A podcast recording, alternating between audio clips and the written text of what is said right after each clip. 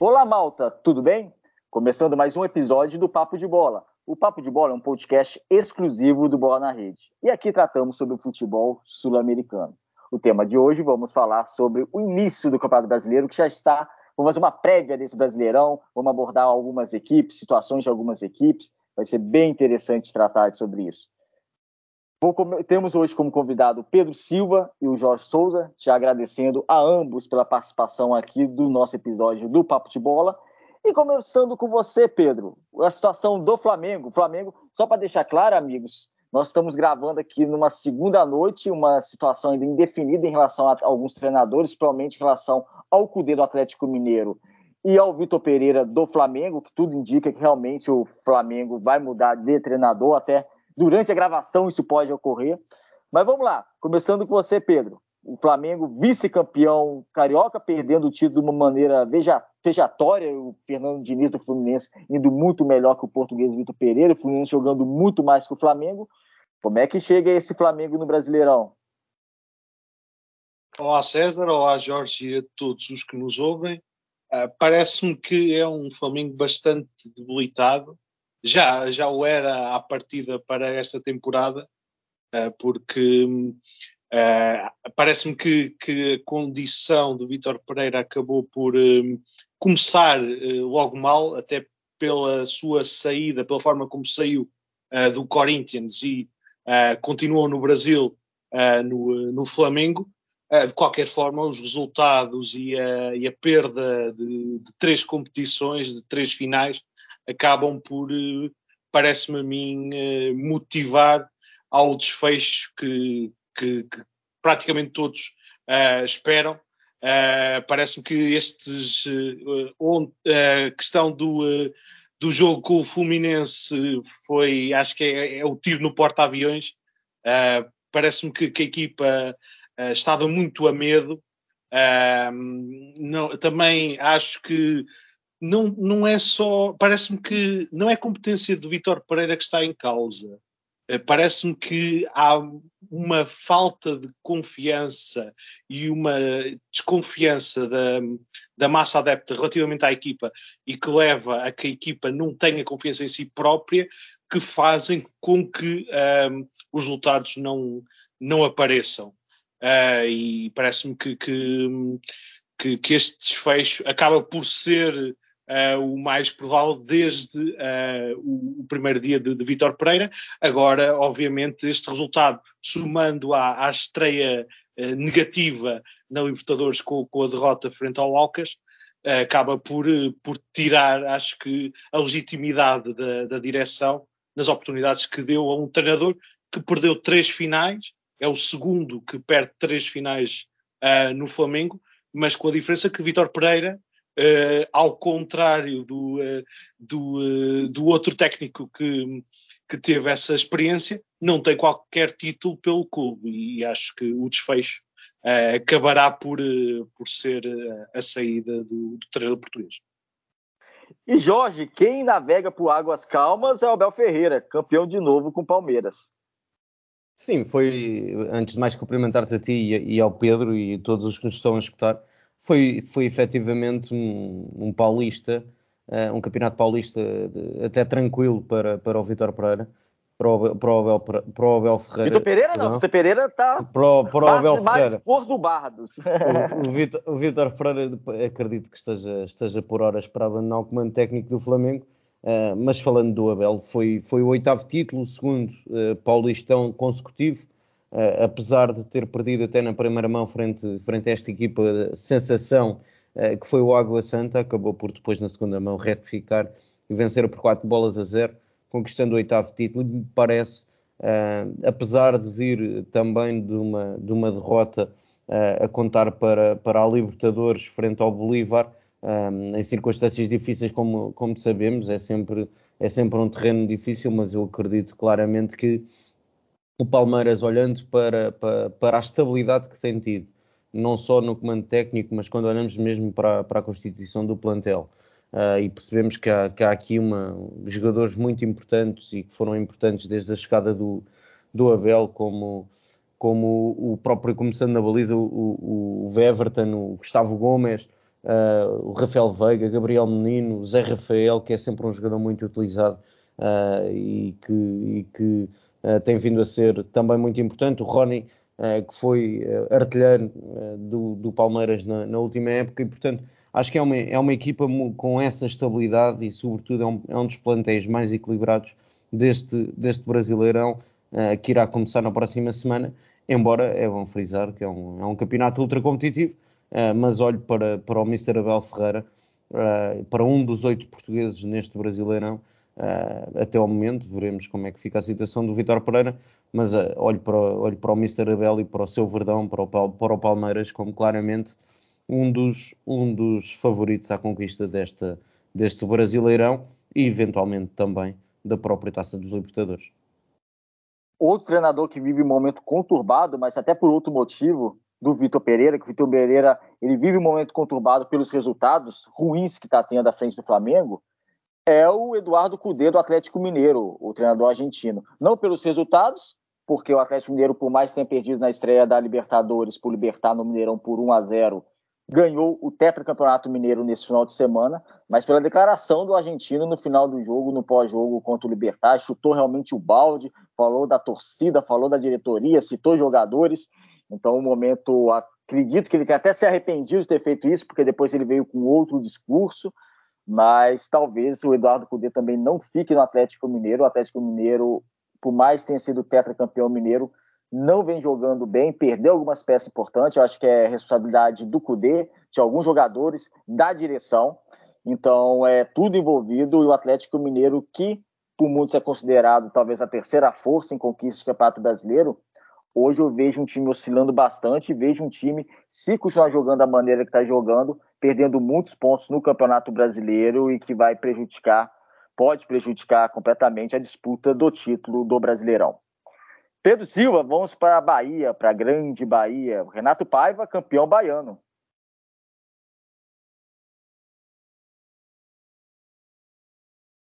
Sim, eh, César, eh, o Renato Paiva eh, começou bem, cumpriu o objetivo, apesar de apesar de ser um, um objetivo acessível na, na, na teoria, de se, de se renovar, até porque é, é o primeiro título baiano três anos depois, e para além do simbolismo de ser o 50 uh, título estadual do Bahia. De qualquer forma, um, parece-me que, que, que, Renato Paiva, um, obviamente, a questão de já ter uh, treinado na, neste, no continente sul-americano uh, dá-lhe também, acho que, uma maior Ehm, desenvoltura eh, perante este, perante este novo desafio. Eh, agora, obviamente que no, no Brasileirão as dificuldades serão maiores e, e, estou curioso para ver num, num, plantel que mistura alguma experiência com, com bastante juventude que, um, ehm, que, que, que, trunfos é que Renato Paiva irá uh, tirar da manga para conseguir uh, tirar, uh, dar uma, uma, boa posição a este, este Bahia. Acredito que eh, certamente para, para as competições sul-americanas Uh, certamente que, que, irá conseguir. Agora, uh, vamos ver até que ponto é que este plantel uh, não terá ainda que ser reforçado para que Renato Paiva consiga extrair outras, uh, outras uh, que consiga extrair outras melhorias a esta, a esta equipa. Parece-me que é uma equipa ainda algo que ainda não percebeu bem as ideias do treinador e que falta ali alguma, alguma coesão, principalmente a, a meio campo, Uh, de qualquer forma, acho que será mais uma, uma equipa de um treinador português interessante de seguir neste, nesta edição do Brasileirão. Jorge, voltando para São Paulo, agora para Bragança Paulista, fale um pouquinho do Red Bull Bragantino. Red Bull Bragantino que foi eliminado na Copa do Brasil na segunda fase por Piranga de Erechim, um clube da, da, terceira divisão nacional do interior do Rio Grande do Sul, ou seja, o Bragantino tinha a obrigação de se classificar E também foi eliminado na semifinal do Paulistão por Água Santa, que por mais o Água Santa fez uma bela campanha, vice-campeão paulista, mas não dá um time com investimento bragantino ser eliminado pelo Água Santa. Como é que você avalia esse início de trabalho aí do Pedro Caixinha à frente do Bragantino? Olha, eu acho, eu, para já começou, começou, não começou da, da, melhor forma, efetivamente, porque com, com essa eliminação da taça, onde quereria, onde quereria Pedro Caixinha chegar uh, o mais longe possível na competição, até porque, uh, mesmo relativamente, relativamente à, à, importância, e quer desportiva, quer financeira, que tem a Copa do Brasil, sabemos que é uh, um dos troféus com, com o prémio para os clubes que o vencem, é um prémio muito significativo. Uh, e, portanto, obviamente seria um dos objetivos tentar chegar longe na, na Copa e, e, acabou por não, não, não conseguir. Ainda assim, me parece olhando para este projeto do, do Bragantino, e isto depois depende muito quais é que irão ser ou não uh, pro, os próprios objetivos da, da, da direção do, do, clube, mas uh, eu entendo que, é, que é, um, é um plantel com jogadores muito jovens, como sabemos, como de resto, quando olhamos para, para os vários clubes do grupo, do grupo Red Bull, uh, normalmente é assim que montam os seus, os seus plantéis. Uh, e olho para, para jogadores como, como o Sorriso, o Eric Ramírez, o próprio, o próprio Matheus Fernandes, o Prachedes, eu acho que há de facto jogadores com, com talento, jogadores com qualidade, agora resta perceber como é que irá responder esta, esta equipa do, do Bragantino, para já falharam, falharam essa, essa meia final uh, do Paulistão, tendo sido eliminados pelo Água Santa, que foi a equipa sensação, tendo chegado afinal, como, dize, como dissemos há pouco, uh, e acabou por ser eliminada da Copa do Brasil e, portanto, falhou até o momento já dois objetivos e, e, a Copa eu até acredito que fosse ainda mais importante para os próprios adeptos uh, do Bragantino. Agora, olhando para, para este plantel, parece-me poderá ser uma equipa a andar na luta por um lugar na Copa Sul-Americana, como de resto começaram bem nessa, nessa competição com uma vitória uh, e, portanto, na fase de grupos da, da, da Sul-Americana, então, deram, essa, deram esse passo, esse primeiro passo importante. Vamos ver como é que irá correr a época, sendo que, e é bom, e é bom recordar, perderam, na minha opinião, Arturo, era o melhor jogador deste plantel e acabou por se transferir neste mercado de transferências. E no Sul tivemos o Grêmio, ex-campeão gaúcho nesse último final de semana. O Grêmio que não disputa competições internacionais, acabou de subir da Série B para a primeira divisão nacional. O Grêmio que tem uma boa equipe, eu acredito que precisa ainda de alguns jogadores, principalmente alguns jogadores mais. Pelo menos mais um atacante ou dois atacantes, um de beirada de campo, um mais com um pouco mais presenciário, por mais tem o Luiz Soares, tem o Diego Souza, mas talvez um jogador mais jovem. O Grêmio tem uma boa equipe, não está jogando tudo que pode jogar. Eu acho que a equipe do Renato Gaúcho pode render mais. Eu acredito que no Brasileirão, por não estar disputando competições internacionais, vai ter um calendário um pouco mais folgado, que é só o Brasileirão e Copa do Brasil.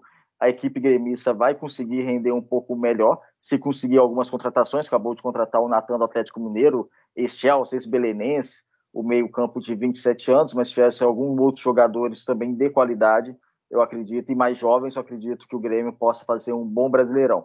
Já o Inter ele é dividido entre Libertadores, Copa do Brasil e Campeonato Brasileiro. No Campeonato Gaúcho foi eliminado na semifinal. A equipe do Mano Menezes precisa de uma reação que eu tive em qualidade de jogo no Campeonato Brasileiro, começar o Campeonato Brasileiro bem.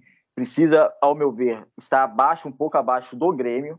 Eu acredito que precisa ainda mais, um pouco mais de reforço de qualidade para a equipe do Internacional fazer uma época segura em termos de Libertadores, conquistar uma, chegar bem no Brasileiro e conquistar uma vaga direta na próxima Libertadores da América. Não vejo a equipe do Internacional disputando o título. Para te falar a verdade, talvez hoje, se o Flamengo se ajeitar em relação ao treinador, eu só vejo duas equipes hoje disputando realmente o título, que é o Palmeiras e o Flamengo. Temos o Fluminense, foi campeão carioca também, se continuar com esse trabalho, vai dar trabalho, mas os dois favoritos seriam esses.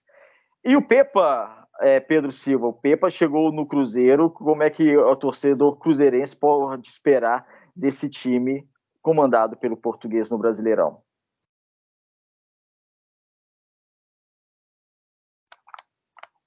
Parece-me que vai ser. Um, os primeiros tempos não, não, vão, não, vão, ser eh, fáceis, porque, ao contrário uh, dos outros uh, técnicos portugueses um, Pepa só, só no final de, de março é que pegou na, na equipa, não teve oportunidade uh, de pegar no, uh, no Campeonato Mineiro. Uh, e vai ser um início de, de, de Brasileirão também um, pouco para experiências, para ver que material é que, é que, é que tem neste, neste Cruzeiro, que tem uma, uma herança pesada deixada por, pelo técnico pesolano, porque depois de, de, de três épocas na, na Série B, uh, o treinador uruguaio conseguiu uh, não só subir este, este histórico brasileiro, como também uh, conquistar o título da, da, da, Série B. E vamos ver até que ponto é que também a torcida não, não, não puxará uh, em termos de pressão em demasia nestes primeiros tempos de, de Pepa, mas parece-me que, que, Pepa tem, tem boas condições para demonstrar um futebol uh, atacante uh, de, de, com, com bola no pé, como ele fez em, em Portugal. Parece-me que é o, treinador indicado, se lhe derem tempo, para eh, fazer algumas, uh, algumas boas omeletes com os ovos que, que tem. E apesar de, de, o Cruzeiro ter sofrido algumas mudanças em alguns jogadores influentes, parece-me que, tendo paciência, Pepa consolidará a posição do, do Cruzeiro no, no Brasileirão Uh, não sei até que ponto é que conseguirá estar nos uh, primeiros lugares, acho difícil, mas certamente, pelo menos a meio da tabela, com certeza que o histórico brasileiro irá conseguir estar. Vamos para o Rio de Janeiro, Jorge, falar do Fogão, falar do Botafogo, do Luiz Castro. Segunda temporada do Luiz Castro ao comando do Botafogo. Uma primeira temporada, o Botafogo tinha acabado de subir, voltar para a primeira edição nacional criou alguma expectativa. O Botafogo está na Copa Sul-Americana, fez um trabalho ok e tal, mas nessa segunda época se esperava mais. E esse desempenho em campo ainda não veio. O Botafogo não chegou nem às semifinais, não ficou nem entre os quatro primeiros do Campeonato Carioca. É, está na Copa Sul-Americana, a estreia empatou com o Magadianes do, do Chile por 2 a 2 e os adeptos botafoguenses ficam com o pé atrás de como é que será esse Botafogo no Brasileirão. Sim, parece-me que aqui há, há, claramente uma discrepância entre aquilo que, que, que, é o plantel que Luís Castro tem à sua, à sua disposição. Uh, e em primeiro lugar dizer, obviamente, tiveram paciência com o Luís Castro, uma coisa que até não é muito, muito habitual no, no Brasileirão, como sabemos, uh, um bocadinho à semelhança do que acontece em Portugal, há muito pouca paciência por parte de, das direções dos clubes e dos próprios adeptos com, com, com os treinadores, mas a verdade é que o Luís Castro conseguiu qualificar a equipa na última época para, para que esta época disputasse a Copa, a Copa Sul-Americana. Agora, a verdade é que, uh, olhando para este plantel, e é certo que há vários jogadores uh, muito experientes e alguns até uh, com passagens pelo, pelo, futebol português, como é o caso de, de Carlos Eduardo, o próprio Lucas Fernandes, um, Tiquinho Soares, entre, entre, outros, entre outros jogadores, a verdade é que me parece que é um plantel com algumas, com algumas debilidades, parece-me que precisava uh, de, de, de, eventualmente de mais reforços, mas sobretudo uh, jogadores que fossem efetivamente reforços e que viessem trazer mais qualidade e entrar de caras neste, neste plantel.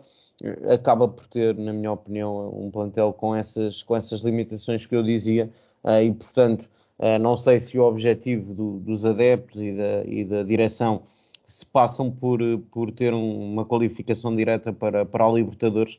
Eu parece-me que o Botafogo num brasileirão tão competitivo, uh, e é quase um argumento que repetimos, repetimos quase uh, a falar de todos os clubes, porque efetivamente é verdade. Uh, o brasileirão é um campeonato extremamente competitivo, onde todo, todas as equipas podem perder pontos com, com qualquer uma, e, e parece-me que olhando para, para o plantel que tem à sua disposição, o Mr. Luís Castro irá ter, ter alguma, alguma dificuldade, uh, embora espero que consiga fazer um bom trabalho e, sobretudo, uh, que esses objetivos sejam, sejam de acordo com aquilo que, que é também o objetivo da equipa técnica e que consiga atingir atingir esses objetivos, até porque o próprio Luís Castro muitas vezes diz isso, qualificar um Botafogo para a Copa Sul-Americana na, na, última época, com certeza que para ele era, o, era o título que ele tinha em discussão essa, na última época, veremos qual é que será o objetivo, mas parece-me que mais do que essa qualificação para, para uma Copa Sul-Americana,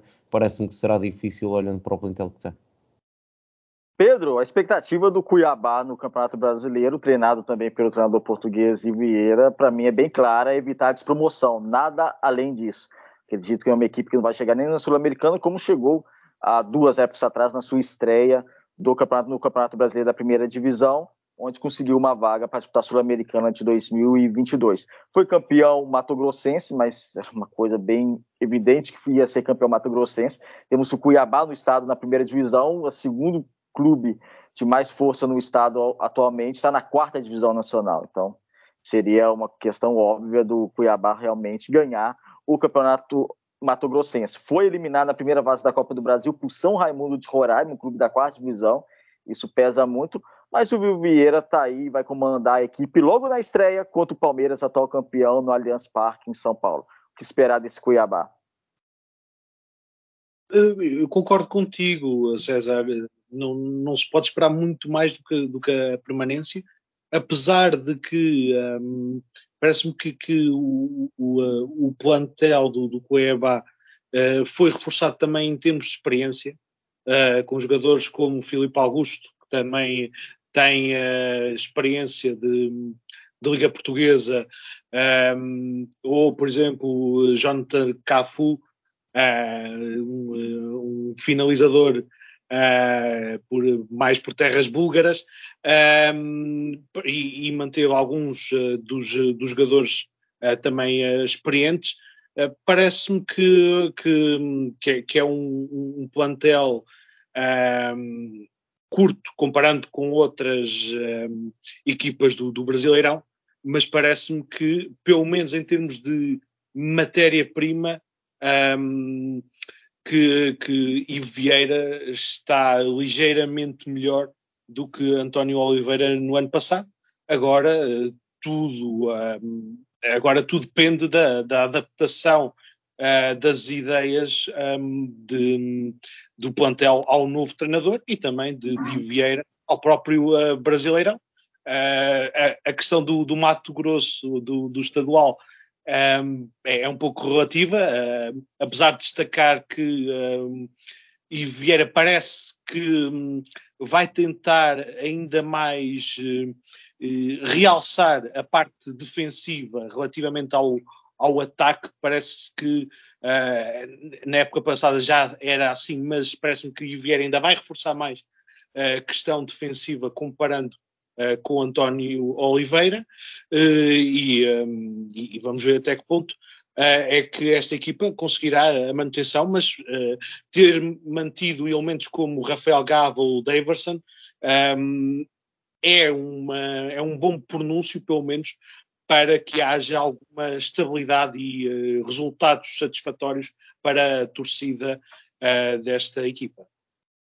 No Fortaleza temos ainda a continuidade do trabalho do Voivoda, um excelente treinador argentino, que eu acho que até ele representa muito Fortaleza, ele honra muito seu contrato com Fortaleza, ele renovou seu contrato com Fortaleza, e significa a admiração que os adeptos têm com ele, a diretoria, a admiração da diretoria que tem com ele, faz um trabalho muito bom da equipe do Fortaleza, participou da Libertadores esse, esse, nessa época, foi eliminado na terceira fase ainda pelo Cerro Portem, agora está na Sul-Americana, estreou com goleada, é o atual campeão cearense, ganhou o Clássico do Ceará e foi campeão cearense, tem uma equipa e da maneira que joga, os adeptos envolvidos no Castelão, sempre lotando o estádio, acredito que vai fazer uma época bastante segura. Quem talvez, é, Jorge, não faça uma época segura, não sei sua opinião, seja o Curitiba de Antônio Oliveira, Antônio Oliveira e Rodrigo Pinho, um ex-Benfica, é avançado também do Curitiba. Eu consigo colocar o Curitiba hoje à frente do Cuiabá em termos de expectativa, mas eu creio que para os adeptos, o Curitiba, ao menos, não conseguir ser rebaixado, já é um grande alívio. Sim, eu acho que, aliás, António Oliveira já na última época, ao serviço do Cuiabá, tinha feito esse milagre da, da, da manutenção. Agora, eu olho para, para este novo projeto e é mais uma vez um projeto, um projeto difícil, porque Uh, quando olhamos para os principais reforços, uh, é verdade que chegou o argentino Moreno, uh, vindo da MLS, chegou o Rodrigo Pinho do, do Benfica, Bruno Viana, também, também do Braga, mas parece-me que será, será uma, uma tarefa difícil para, para o técnico português e, obviamente, o, o, o objetivo principal é essa luta pela, essa luta pela, pela manutenção, embora dizer também uh, que uh, no, no, Campeonato Paranaense acabaram por cair no, nos quartos de final uh, e estão ainda em prova na, na, Copa, na Copa do Brasil. Vamos ver o que é que neste Brasileirão que, irá, que irá começar no próximo fim de semana, o que é que conseguem fazer. O Coritiba que irá defrontar na, na primeira jornada tem logo um, um adversário difícil e, sobretudo, Uh, olhando para o resultado que aconteceu ontem na, naquele chocolate de Páscoa que o Flu impôs ao Flamengo, uh, o primeiro adversário será o, será o Flamengo no Maracanã e, portanto, será um adversário difícil. Temos também no Brasileirão o América Mineiro, o atual foi vice-campeão mineiro para o Atlético. Eu acredito que o América Mineiro vai ficar no meio da tabela, tem uma equipe muito bem treinada pelo Wagner Mancini. Parece que esse casamento entre América e Wagner Mancini ocorre bem. Quando ele vai para os clubes, não rende talvez o trabalho dele da maneira que poderia render. No América é um bom casamento, Benítez comandando o meio-campo, Juninho também no meio-campo, muito bom. Eu acredito que o América consiga ficar em termos de vaga para a Sul-Americana da próxima época. Inclusive está na Sul-Americana desse ano e na estreia meteu um 4 a 1 no tradicional Penharol no jogo Dependência. Temos o Atlético Paranaense do Canóbio e do maravilhoso Vitor Roque, que creio que não vai ficar nem talvez até o final da época no Brasil. Vitor Roque é um grande jogador e com certeza o mercado europeu vai abrir a porta para ele. O Atlético Paranaense que está na Libertadores num grupo complicado, junto com Libertar, Atlético Mineiro e Aliança Lima do Peru não tem um time fácil nesse grupo da Libertadores. Se bobear, um dos clubes brasileiros serão eliminados de, logo nessa fase de grupos. Pedro, o Goiás, vamos lá para o Cerrado falar do Goiás, o Goiás que foi vice-campeão goiano para o Atlético Goianiense, na Copa do Brasil foi eliminado na segunda fase para o Águia de Marabá, um clube que vai disputar esse ano a quarta divisão nacional, até a época passada era sem divisão nacional, a equipe paraense. Como é que chega esse Goiás aí no Brasileirão? Algo debilitado, César. Um, Parece-me que, que, aqui, obviamente, a, a questão da, da eliminação na, na, Copa do Brasil com uma equipa da, da Série D foi uh, machucou um, o percurso de, do, do Mr. Guto. De qualquer forma, também depois, obviamente, a questão de um, o, no, no Goiano até o Goiás conseguiu na fase regular uh, ser o, o primeiro, uh, de conseguir o, o, eh, o, primeiro lugar, mas depois na final acabou por, por perder nos penaltis e um, parece-me que de certa forma o, o, técnico até nem tem, em termos de rendimento, não tem um rendimento assim tão, tão mau, porque tem 72% de, de, de, de, de vitórias e por isso parece-me que é uma decisão algo precipitada. E estas uh, decisões algo precipitadas poderão ter influência na, na, na, época, porque obviamente, como eu falava de, de Pepa, estando um treinador a trabalhar uh, já muito à justa para o, o Brasileirão, acabará sempre por, por uh, haver rotinas na equipa que não, não estão bem, uh, bem exploradas, bem trabalhadas, e com isso acho que o Goiás vai ter alguns problemas neste início do, do Brasileirão. e com, ainda por cima com, com, com a Copa Sul-Americana, um, acho que, que o novo treinador uh, vai, vai precisar ali de, de, de, alguma paciência por parte da torcida e da direção, porque os próximos tempos não irão ser fáceis. E Jorge, esse flusão carioca, flusão das Laranjeiras, atual campeão carioca, conseguiu reverter um placar assim, milagrosamente contra o Flamengo, perdeu a primeira mão por 2 a 0 e depois aplicou uma goleada por 4 a 1 e poderia ter sido mais. O Fluminense foi muito superior ao Flamengo do Vitor Pereira, chega com moral muito elevada no Campeonato Brasileiro, não? Sim, chega e eu acho que pode ser uma das boas surpresas deste, deste Brasileirão. Eu não sei se terá capacidade depois ao longo da época de continuar uh, com este nível exibicional, Uh, mas a verdade é que é um, na minha opinião, um grande trabalho do Fernando Diniz. Uh, o, o Flu sagrou-se, como sabemos, no domingo, sagrou-se bicampeão uh, é verdade que chegou o Marcelo, é verdade que existe o Ganso, uh, German Cano, que já leva 18 gols e estamos ainda para começar a temporada, mas ver jogadores no meio campo como o André, o Martinelli, o Alexander, Uh, na frente o John Arias uh, parece-me claramente um plantel que pode ser uma das grandes surpresas deste, deste Brasileirão. Para já começaram muito bem a temporada com essa conquista do, do Carioca, com esse chocolate de, de Páscoa que acabaram por dar no Flamengo, uh, mas também na, na, na, também na Libertadores acabaram por entrar bem, vencendo no, por o Sporting de Cristal por 3-1 e portanto estão, estão num bom momento. Vamos ver se podem ou não lutar pelo título. Para encerrarmos esse papo de bola, já estamos felizmente quase aqui no final do nosso episódio. Rapidamente, ainda no Rio de Janeiro, é, o Vasco da Gama, eu prevejo que vai passar algumas dificuldades nesse Campeonato Brasileiro. Não acredito que tenha equipe para cair, mas eu acredito que vai conseguir a manutenção, mas vai ter algumas dificuldades.